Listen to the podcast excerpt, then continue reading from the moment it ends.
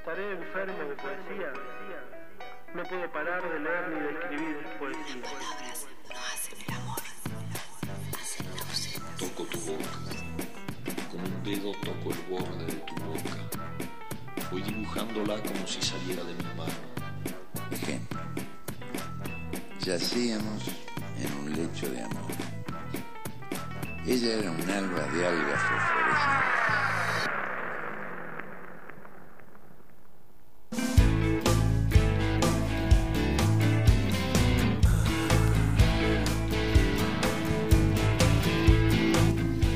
Volvemos al aire, 23 minutos pasan de las 11 de la mañana, la temperatura en nuestra ciudad 9 grados 6 décimas y la promesa del Servicio Meteorológico Nacional de que llegamos a los 16. Como todos los martes, cada vez que puede, está la señora Juliana Chacón con nosotros en nuestra mesa de trabajo y le digo buen día por la mañana, ¿cómo le va? ¿Qué tal? ¿Qué tal? ¿Cómo anda? ¿Qué tal? Está con los muchachitos también. Sí. Le mandamos sí. un beso grande que están por ahí, mira cómo se portan divinamente. Sí. Bueno. ¿qué cuenta? ¿Qué trajo? Bueno, hoy les traje. mm, Estuve entre varias cosas, ¿eh? Para traer. Sí, me encanta Pero- cuando esto, no, esto, no, esto. Bueno, no, sí. Eh, lo que finalmente decidí traerles es un texto de Felisberto Donde me Hernández. cago en la docencia, digo, perdón. No.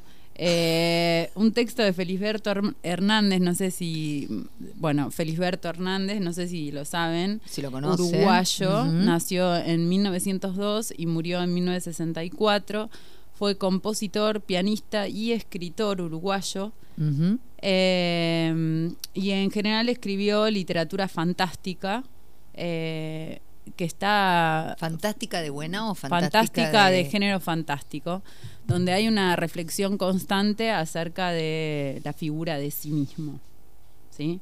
Bueno, a Des- Felisberto desde Hernández, fantástico. desde el género fantástico, eh, entendiendo género fantástico, eh, cómo explicar género ¿Cómo- fantástico cómo te lo explico? en una radio. Eh, supongamos que existiera la normalidad, ¿no? Bueno, claro. Supongamos. es muy fácil explicar En el este género mundo- fantástico. Ahora, con tu concepción de la vida, Claro, se te complica, es, es querida. difícil, la Lo vida es siento. fanta- es fantástico. Exacto. Eh, eh, eh, teniendo en cuenta, digamos, que se puede entender una realidad con ciertas normas, reglas, mirtas. etcétera, consideradas eh, normales, el género fantástico lo que viene a hacer es irrumpir esa normalidad, ese mundo, digamos, considerado normal, con un hecho inverosímil.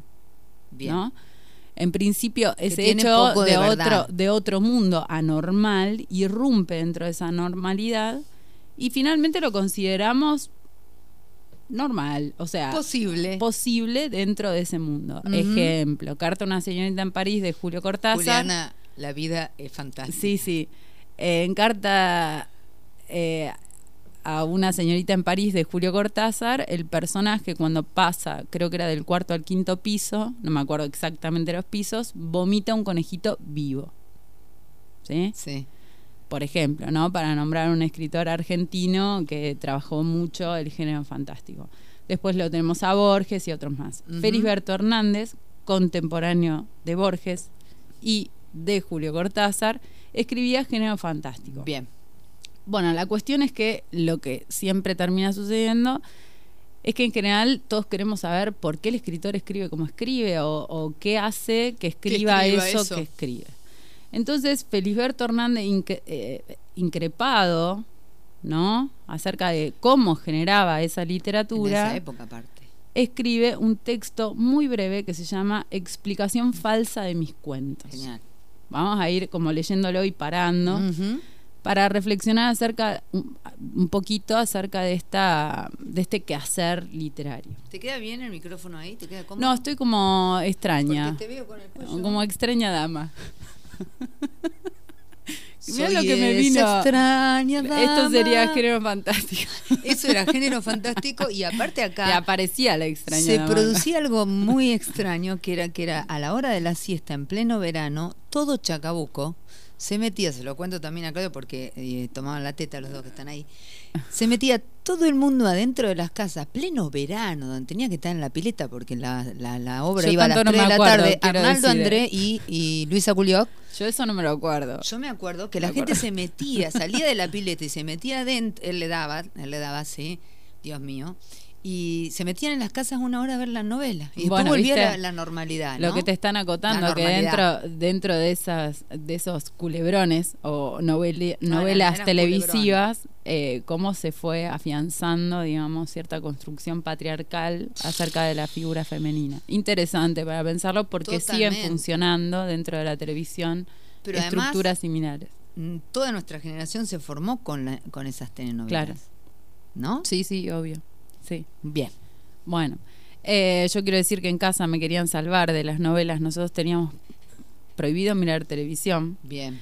Eh, el problema era cuando llegaba mi abuela paterna, a quien le encantaban esas telenovelas, Obvio. y obviamente yo las miraba con mi abuela porque era algo para compartir. Era lo permitido. Cosa claro. que mi madre, que creo que es una gran feminista, odiaba que hiciera.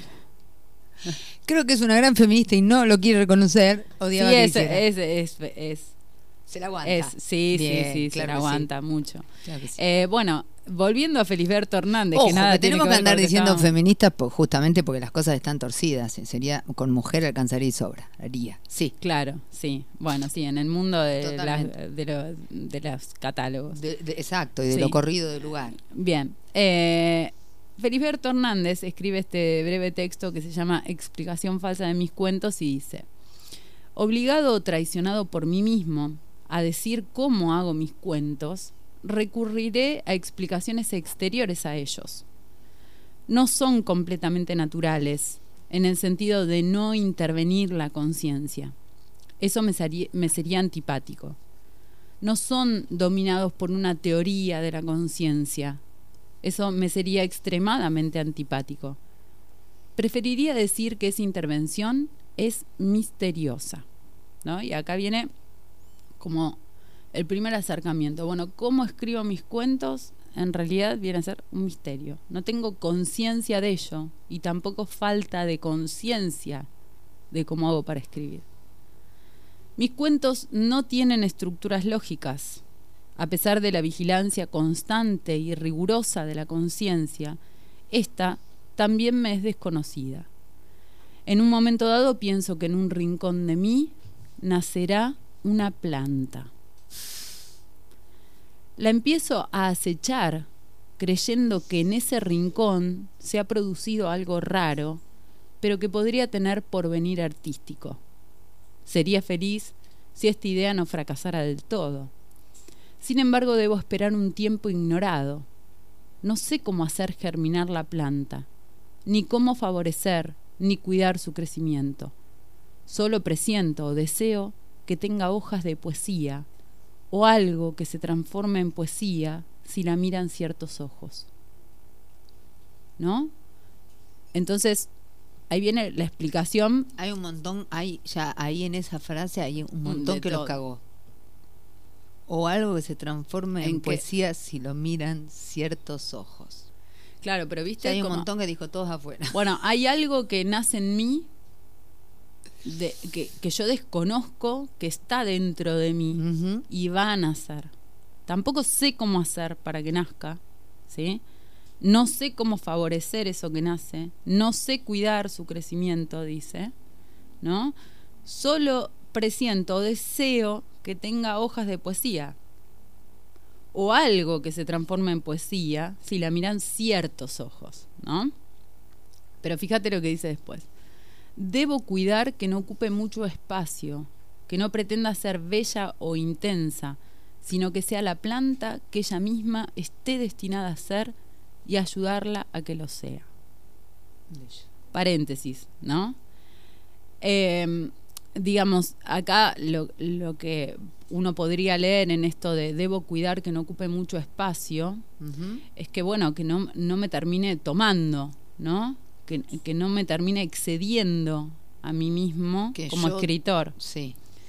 Que yo le dé dirección a la poesía y Claro. no la poesía a mí. No, no, porque tampoco. Fíjate que dice, debo cuidar que no pretenda ser bella o intensa. O sea, sin pretensiones Bien. deben hacer eso que él llama planta, que sería en verdad la literatura, sino que sea la planta que ella misma esté destinada a ser. Que sea, ¿no? Es como cuando uno escribe, ¿viste? Cuando empezás a escribir y decís, eh, ay, bueno, voy a escribir un poema y de repente eh, empezaste a escribir en prosa y eso que era un poema Totalmente. empieza a, narrar otra cosa. Y, y termina capaz siendo un cuento, pero también tiene cierto, cierto aspecto de poesía, ¿no? Y es eso que desde la exterioridad nosotros trataríamos de, de meter en una estructura. Totalmente. Bueno, eso que nace, dice, tiene que ser lo que esté destinado a, ser y ayudarla a que lo sea. Que eso en general es lo más difícil cuando uno escribe, ¿no? Estaba pensando lo mismo. En general uno cuando escribe mm, termina como mm, eh, haciendo, mm, digamos, colonizando eso que se produce en la literatura y de lo que muchos escritores van a decir que el escritor es, es mero medium, digamos. ¿no? Es, es el que puede escribirlo, pero no es que es producto de sí. Bien, lo que sucede es que eh, durante muchos años, muchos, lo que no era prosa ni verso no era. Para los críticos, porque si nos remontamos al, No, no, para a la los antigüedad, y qué para sé yo. muchos lectores. O sea, era como, ¿esto qué carajo es? Bueno, porque lo ¿No? estamos pensando desde un lugar desde la escolarización. Totalmente. Si nosotros pensamos a partir del siglo XIX, por ejemplo, 19-20, vamos a empezar a pensar a la literatura desde la escolaridad. La escolaridad es funcional. O sea, siempre lo que está generando es cierta funcionalidad para el acercamiento para. ¿No? Sí. Entonces, si lo pensamos desde otro lugar, porque la poesía circula en otros lugares, ¿sí? Sí. Eh, por ejemplo, doy un ejemplo. Hay una canción medieval que creo que de nuestra generación la mayoría la conoce, que es Estaba la Catalina sentada bajo un laurel, mirando Sí. las frescuras de las aguas al correr. Eso, Más menos la letra. eso que nosotros can- cantábamos cuando éramos nenas chiquitas, viene de la Edad Media. Jódeme. Entonces, ¿cómo pensaban esas niñas de la Edad Media? ¿Qué estaban cantando? ¿Qué decían? ¿Estoy cantando una poesía? ¿Estoy cantando una canción? ¿Estoy es un relato? Nada, eso es Totalmente. Post-mortem, digamos. Es Totalmente. después de escrito. Totalmente. Es después de escrito, después de manifestado el lenguaje, después de manifestada la literatura. Bien, pero es lo cuando que uno busca funcionalidad o digamos la exterioridad de. no me cabe duda que esa cuestión viene desde lo escolar. Mm. Lo que digo yo es qué problemón han tenido las eh, sociedades occidentales con el tema de las formas. ¿Sí? Mm. Porque después llega un momento en donde en los años 90, 80, por ahí, Argentina descubre los haikus, que son japoneses, que son cinco palabras y que en cinco palabras contienen un universo Mm. y nadie dice esto es, esto no es, como ya viene haiku, es un haiku, que es... Claro, pero vos fíjate que eh, lo- siempre lo estamos pensando desde qué es, qué es, qué sé Exacto. yo, no sé, ¿importa qué Son es? cinco importa- palabras que te parten al medio. Claro, la pregunta me parece que es otra, es ¿importa qué es o importa qué me genera? Porque de última, poesía leo en un graffiti en la calle. Bueno, a eso voy, a eso apunto, ¿Sí? ¿no? Permanentemente forma versus contenido. Hay canciones que, que son poesía, hay poesías que se vuelven canciones. Totalmente. El tema es desde, bueno, Felisberto va a trabajar la narrativa, pero viste que por ahí a veces te pasa que en, en el mundo de la cotidianeidad te encontrás con alguien que te cuenta cosas y vos decís, este, esta persona debería escribirlo a esto. Totalmente. Porque eso que está contando y la manera de contarlo, inmediatamente a vos te despierta eso que te despierta la literatura. Pero no me pondrías, bueno, es un relato breve, no, es una novela, no, qué sé yo. No Ponele sé, ¿viste? quieras. Eso es para el mercado, para la academia, para la escolarización, que es otro asunto. Totalmente. ¿sí? Bueno, la historia, lo que dice Felisberto es que hay que ayudar a esa planta a que sea lo que la planta va a hacer, que es casi lo más difícil, ¿no?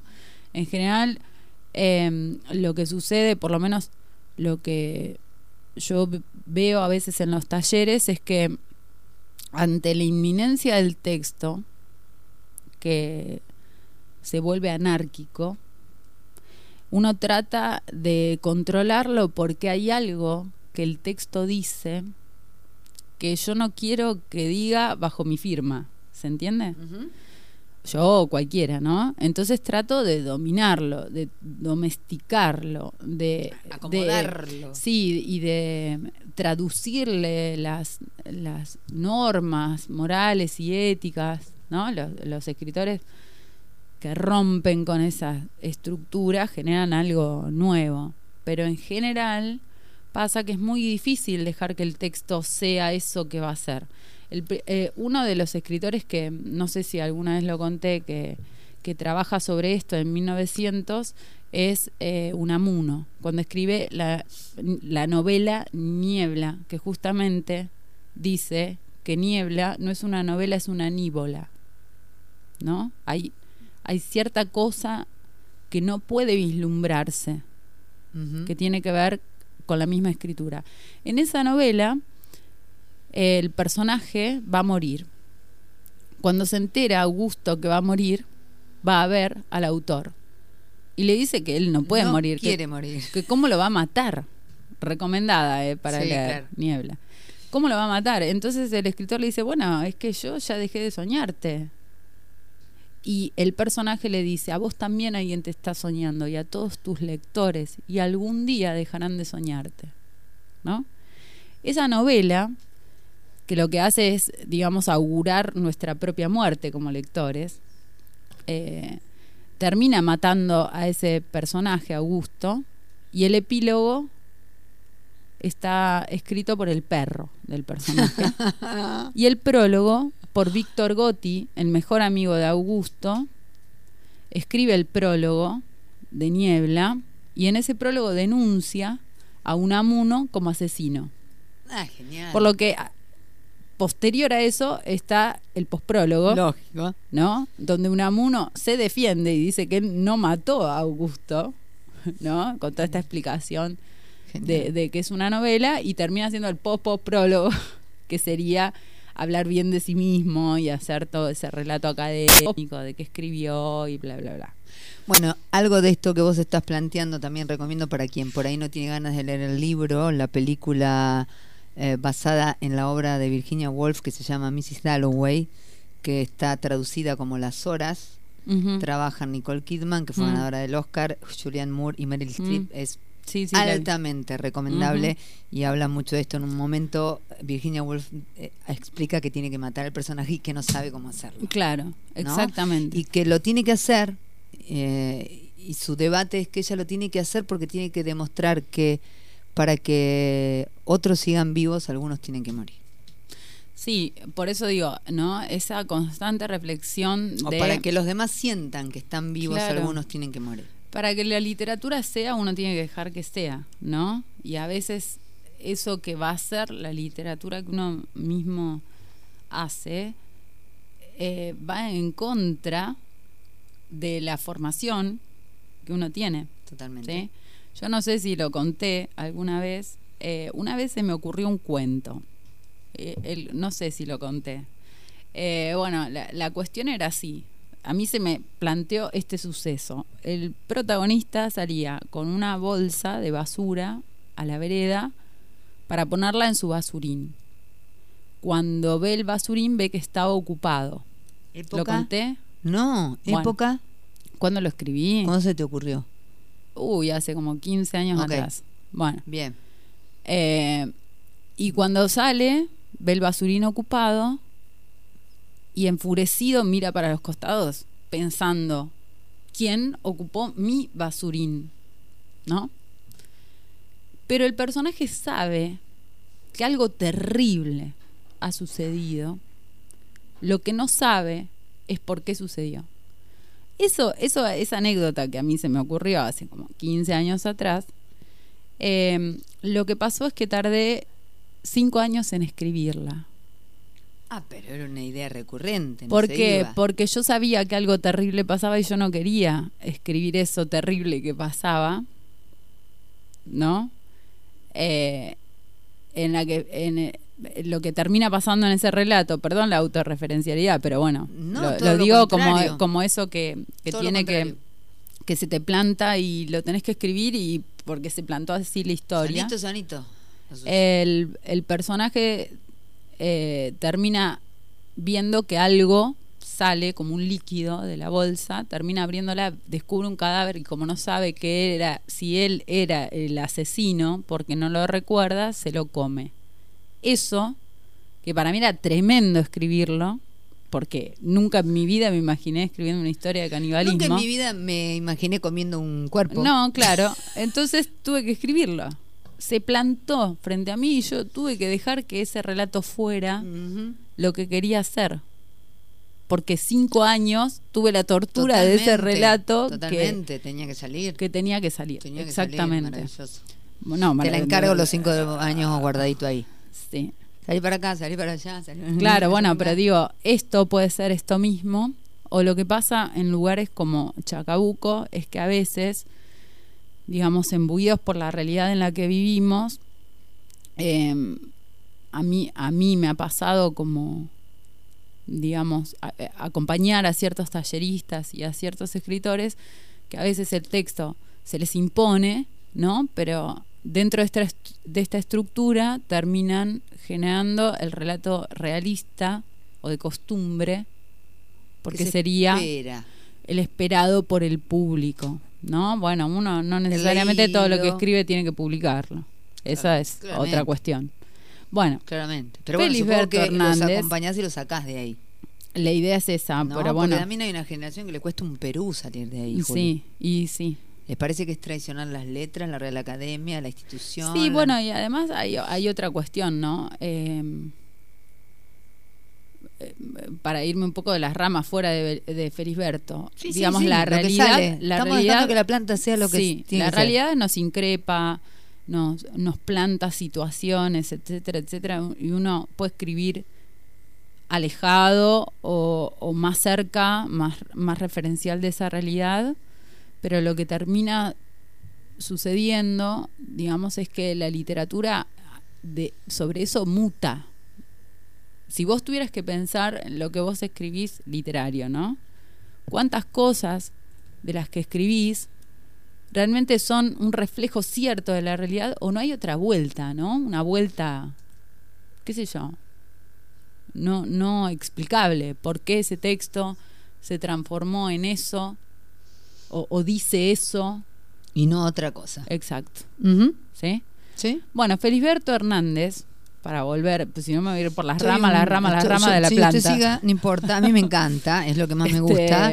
Eh, yo estoy buscando un tema para que tiene que ver con todo esto que estamos hablando para, para cerrar. Usted siga tranquilo. Eh, sigue diciendo Felisberto Hernández. Al mismo tiempo, ella crecerá de acuerdo a un contemplador al que no hará mucho caso si él quiere sugerirle demasiadas intenciones o grandezas. ¿No?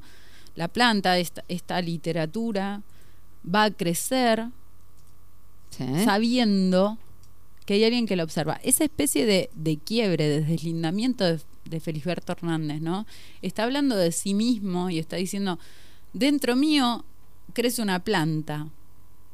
Yo soy el contemplador de esa planta. Digamos que siempre es Felisberto, pero ese Sí, desdoblamiento permite al escritor tener una otra mirada sobre lo que uno escribe digamos, hay algo ahí que creció y que no, de alguna manera desconozco, Pero es resulta verdad, extraño. Pero que es verdad. Y entonces lo contemplo y lo dejo ser. Y no importa las sugerencias, dice Felisberto, no importa las intenciones o las grandezas que quiera imponerle a eso que está creciendo.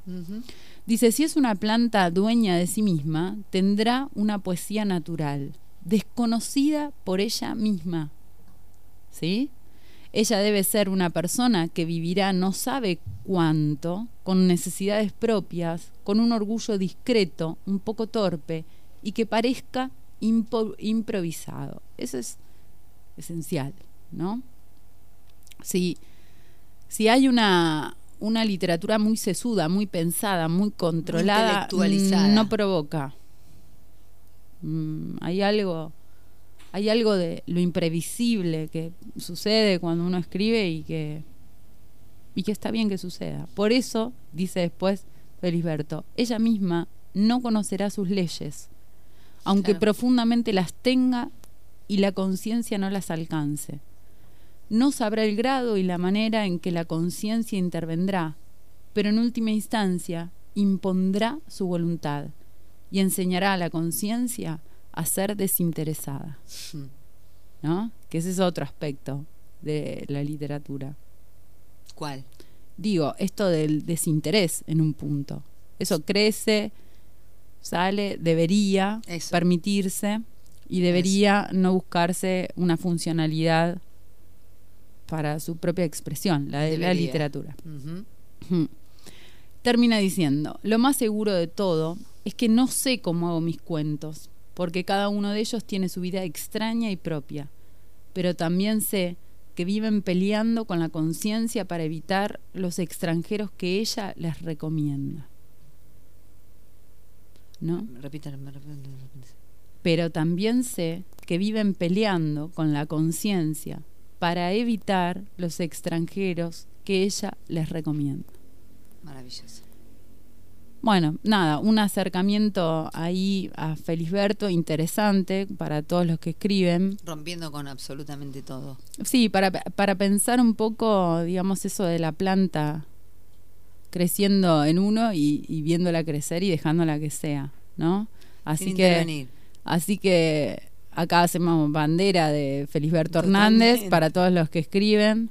Dejen esa planta ahí. Lo pueden googlear. eh, está en Google. Explicación falsa de mis cuentos de Felisberto Hernández.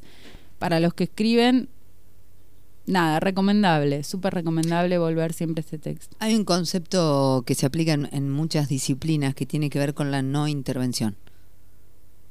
Con que las cosas se vayan dando y cada, cada, cada cosa, cada, cada cuestión que se esté poniendo en juego, en juego pida, pida lo que necesite. Ujú. ¿No?